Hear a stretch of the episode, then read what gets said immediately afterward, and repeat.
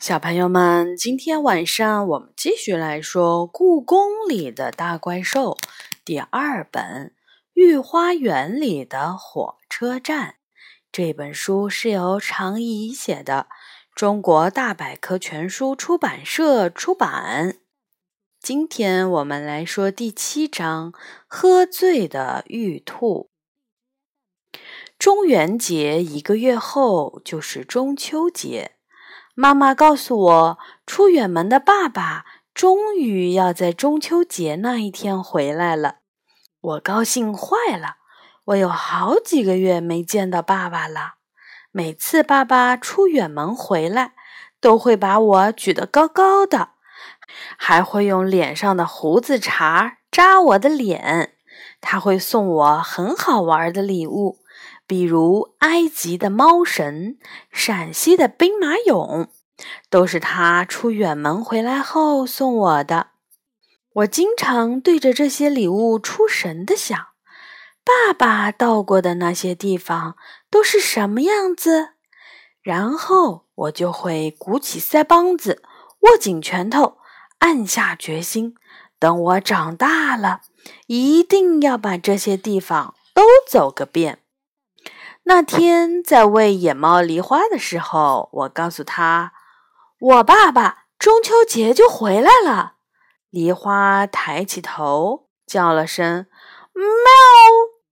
下午，梨花和我一起去大槐树下给杨永乐送吃的。这个星期是豆沙馅儿的圆面包。没想到。到了建福宫花园，杨永乐正在树上等着我呢。我飞跑过去，我爸爸中秋节就回来了。我大声说。杨永乐脸上露出了吃惊的表情，却没说话，只是耸了耸肩，抬头仰望天空。我很生气，有时候杨永乐的脾气真让人受不了。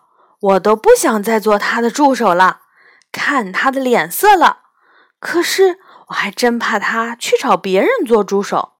有好几次，我简直气坏了，就对自己说：“他以为他是谁呀？”然后再自问自答：“谁谁让他是萨满巫师杨永乐呢？”在认识杨永乐以前，我在故宫里一个伙伴都没有。唯一能说说话的就是野猫梨花，那还是在捡到动光宝石耳环，能听懂动物语言以后。在这之前，我只能偶尔和故宫门房里的张爷爷聊聊天。他是个很随和的人，无论我问什么问题，他都会很耐心、很认真地回答我。和张爷爷相比，杨永乐简直就是一个不讲礼貌的野孩子。也许是因为从来都没有人教他如何礼貌待人吧。毕竟他那么小的时候，父母就离开了他。想到这儿，我就不像刚才那么生气了。杨永乐应该很想念他的爸爸吧。所以，当我提起我爸爸时，他心里应该很难过吧？这么一想，我不但不生气了，反而有些替杨永乐难过。你中秋节会做什么呢？我小心翼翼地问。不知道，现在谁还过中秋节呀？杨永乐有点赌气地说。看得出来，他不大想提起这个节日。中秋节还是要过的，那可是团圆的节日。喵！一直蹲在太阳底下晒太阳的梨花突然说：“杨永乐来了兴趣。梨花也没有亲友吧？那你怎么过中秋节呢？我可是要参加非常盛大的晚宴的。喵！”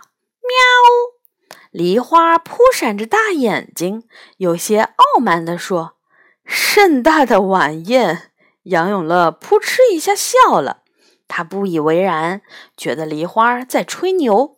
野猫们的晚宴吗？梨花生气了，立刻回敬道：“当然不是，我参加的可是很高级的晚宴，故宫里的神仙、怪兽都会来参加，甚至连月亮里的嫦娥和玉兔都会来呢。喵！嫦娥，杨永乐一下子惊呆了。梨花得意地说：“这样的晚宴可不是谁都能参加的。”我是被正式邀请的贵宾。喵！杨永乐哼了一声说：“这么盛大的晚宴，我怎么从来没有听说过？”梨花不示弱地说：“晚宴的地点就在御花园东侧，以往皇帝们祭拜月亮的地方。”你要是以为我说谎，中秋节的时候可以和我一起去看一看。喵！杨永乐耸耸肩，那就去看一看吧。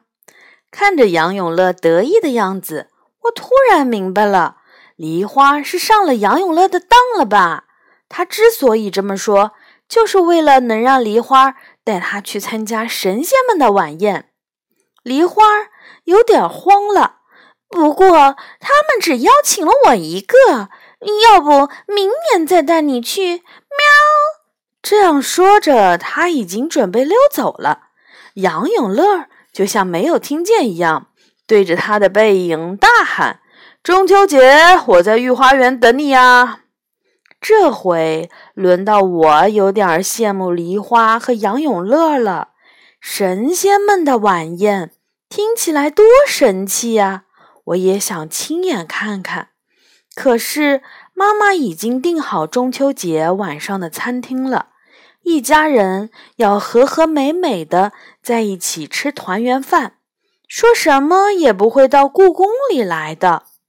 当花园里的秋海棠、玉簪花都开了，中秋节也就趁着清香的风来了，真开心啊！爸爸送了我一条珍珠项链，别提有多漂亮了。上面小小的珍珠在灯光下闪着动人的光，我把它戴到脖子上，怎么也舍不得摘下来。晚餐很丰盛，妈妈难得的点了一大桌子菜，都是我和爸爸爱吃的，实在是太好吃了。吃完饭。爸爸妈妈带着我在院子里摆了供桌，上面放了月饼、蜜饯、石榴、莲藕和鲜花，这些都是送给月亮婆婆的。当然，月亮婆婆一口也不会吃这些好吃的，最后都会被我吃进肚子。在月亮婆婆面前许愿的时候。我想起了杨永乐和梨花，他们这会儿一定也在御花园里热热闹闹的和神仙怪兽们一起吃着丰盛的晚餐。想到他们也能和我一样幸福的过中秋节，我心里感觉到很舒坦。第二天仍然是中秋节假期，但是妈妈却要加班。爸爸也要去单位报道了。一大早，我就和妈妈来到了故宫。妈妈一去仓库，我就从她的办公室里溜了出来。我要去找野猫梨花，听她讲讲昨天的晚宴。珍宝馆里一只野猫都没有。平时睡懒觉、晒太阳、捉麻雀的野猫们，居然都不见了。我奇怪地沿着珍宝馆向西边的三个宫殿走去，那里一直没有对游人开放，经常会有老鼠出没，所以成了野猫们的狩猎乐园。刚从侧门走进东宫殿的院子，我就差点儿被一个胖乎乎的家伙绊倒。哎呦！那家伙嘴里嘟囔了一声。翻了个身，接着打起了很响亮的呼噜。野猫梨花、金毛、小绿眼儿、大白，还有杨永乐，都满脸愁容的蹲在离他不远的地方。这这是谁？我围着那家伙转了半圈，总算看到了他的脸。他居然是一只又白又胖的大兔子，脖子上还系着红色的领巾。它足足有普通白兔十倍那么大，绝对算得上是一只巨兔了。这不会是……我惊讶的睁大了眼睛。它就是玉兔，喵！梨花在旁边回答。果然，一看就知道不是只普通的兔子。可是玉兔怎么会躺在东宫殿的院门前睡觉呢？它怎么躺在这里？我问。杨永乐在旁边揉了揉自己的胳膊，把它抬到这里，胳膊就已经快断掉了。实在没有力气再抬着它多走一步了，他苦着脸说：“我更加吃惊了，是你把它抬到这里的？这玉兔看起来可真不轻，我一个人怎么抬得动？还有野猫们帮忙。”杨永乐说：“我看看周围蹲着的十多只野猫，怪不得每一只猫都看起来无精打采的。”可能是刚才用力过猛了吧？可是为什么要把玉兔抬到这里呢？我还是不明白。总不能让它在御花园里被游客们参观吧？那可是会出乱子的。说话的是野猫小绿眼儿。真不明白这只兔子怎么搞的？明明不会喝酒，为什么昨天晚上还要喝那么多？喵！他喝多了，可不是。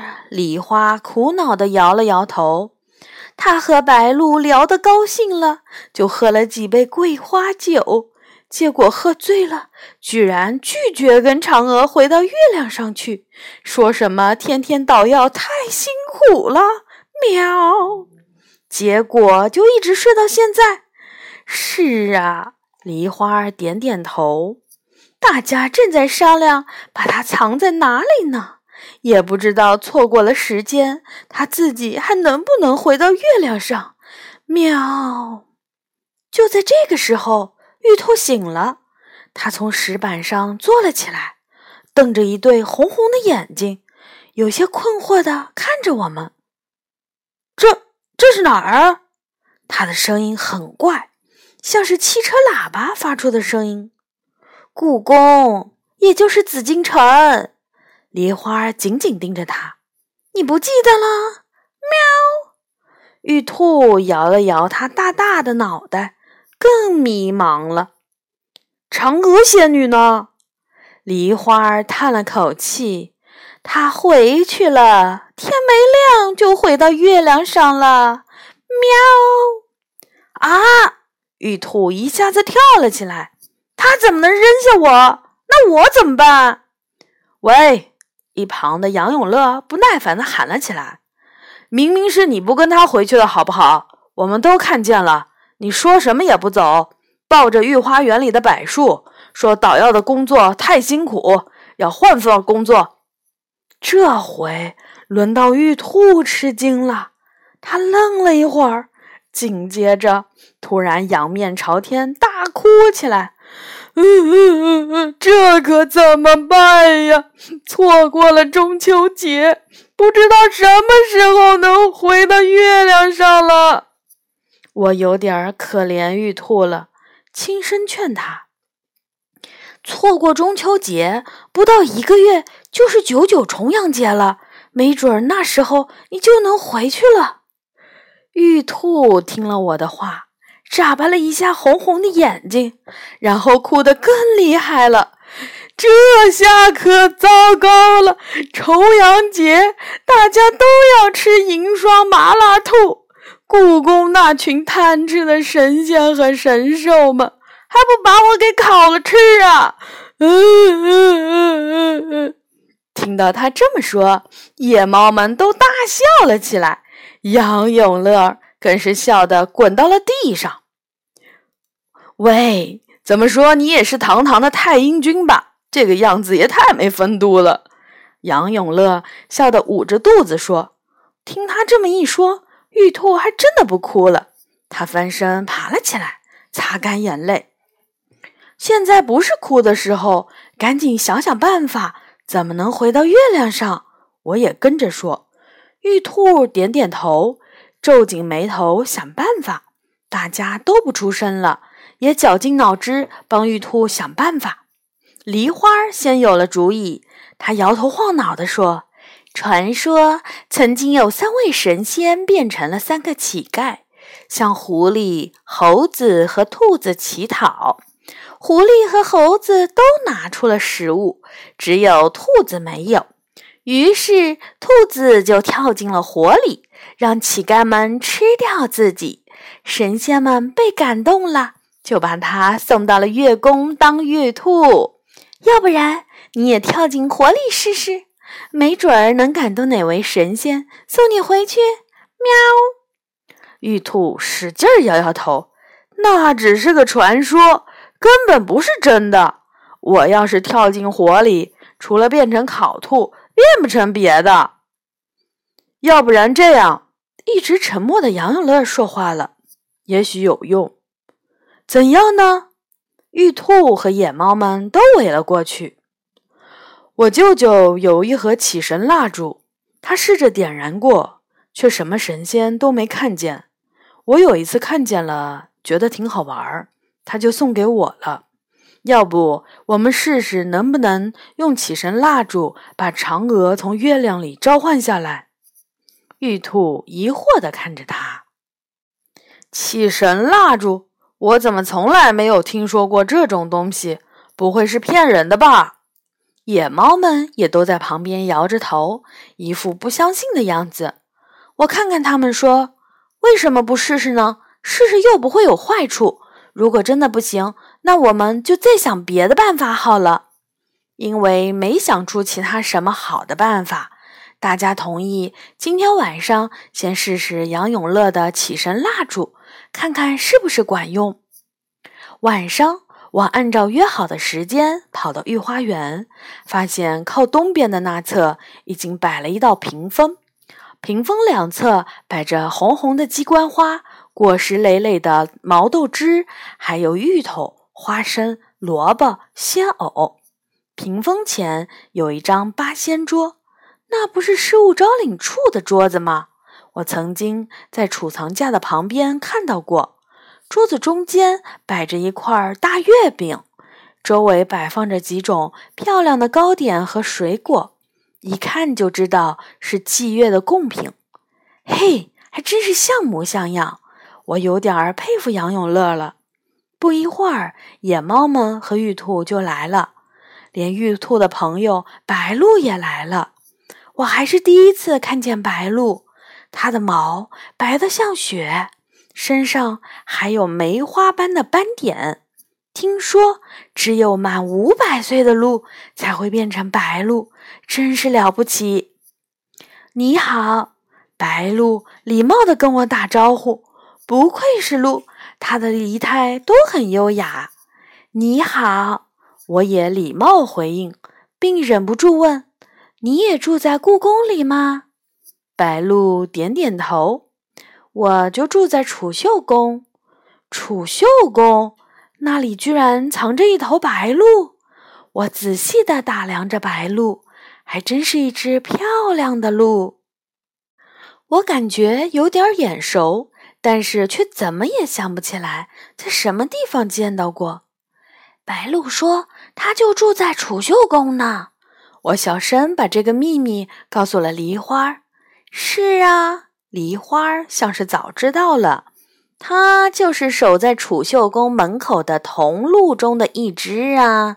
喵！哦，我想起来了，储秀宫门口那对漂亮的铜鹿，原来其中一只就是它呀！怪不得眼熟呢。杨永乐从一个木盒子里拿出了两根起绳蜡烛。它们看起来比普通的红蜡烛粗了一点儿，不过上面却刻着咒语一样的金字。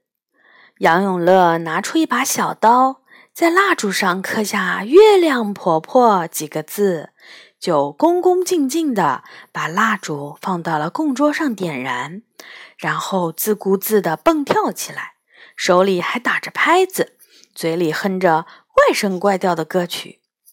这怎么有点像跳大神呢？我心里直嘀咕。杨永乐还没跳完，空气中突然刮来了一阵大风，嗖嗖的吹得金桂漫天飞舞。就在这时，黑漆漆的天空突然出现一道白光。喂，玉兔！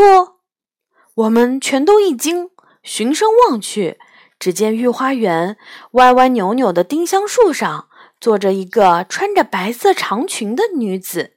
她正微笑地看着我们。女子的脸白皙极了，眼睛像星星一样闪耀。这不就是嫦娥吗？七神蜡烛还真厉害呀！杨永乐愣住了，一脸难以置信的样子。七神蜡烛明明还没烧完，自己的仪式也还没结束，嫦娥怎么就出现了呢？这时，玉兔已经连蹦带跳的跑了过去。嫦娥仙女，你是来接我的吗？她高兴极了。嫦娥点点头。昨天离开的时候，我就想好今天晚上来接你了。不过你们的仪式真热闹啊！我恍然大悟，原来嫦娥是自己来的，不是杨永乐的起神蜡烛起的作用啊。我就知道你不会扔下我不管的。玉兔笑眯眯地蹲在嫦娥的脚边。今天的月亮真圆呢。嫦娥仰望天空，然后对梨花和白鹭说：“昨天的宴会真是太有趣了，尤其是吃螃蟹的时候，大家一起围坐着，饮酒蘸醋，品尝肥美的蟹肉。”然后再用苏叶汤洗手，好难忘。明年还要举行这么有趣的宴会啊！他嘱咐。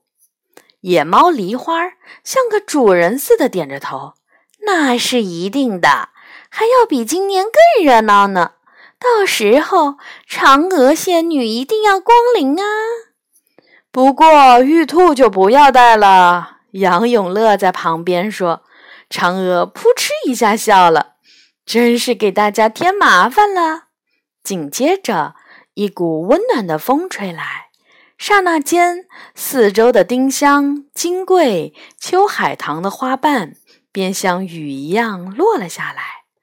等我们再一次朝丁桂树上看去时，嫦娥和她脚边的玉兔已经消失得无影无踪啦。好的，小朋友们，今天晚上的故事就讲完了。好，下一次我们来说第八章：清安殿的海妖活了。小朋友们，晚安。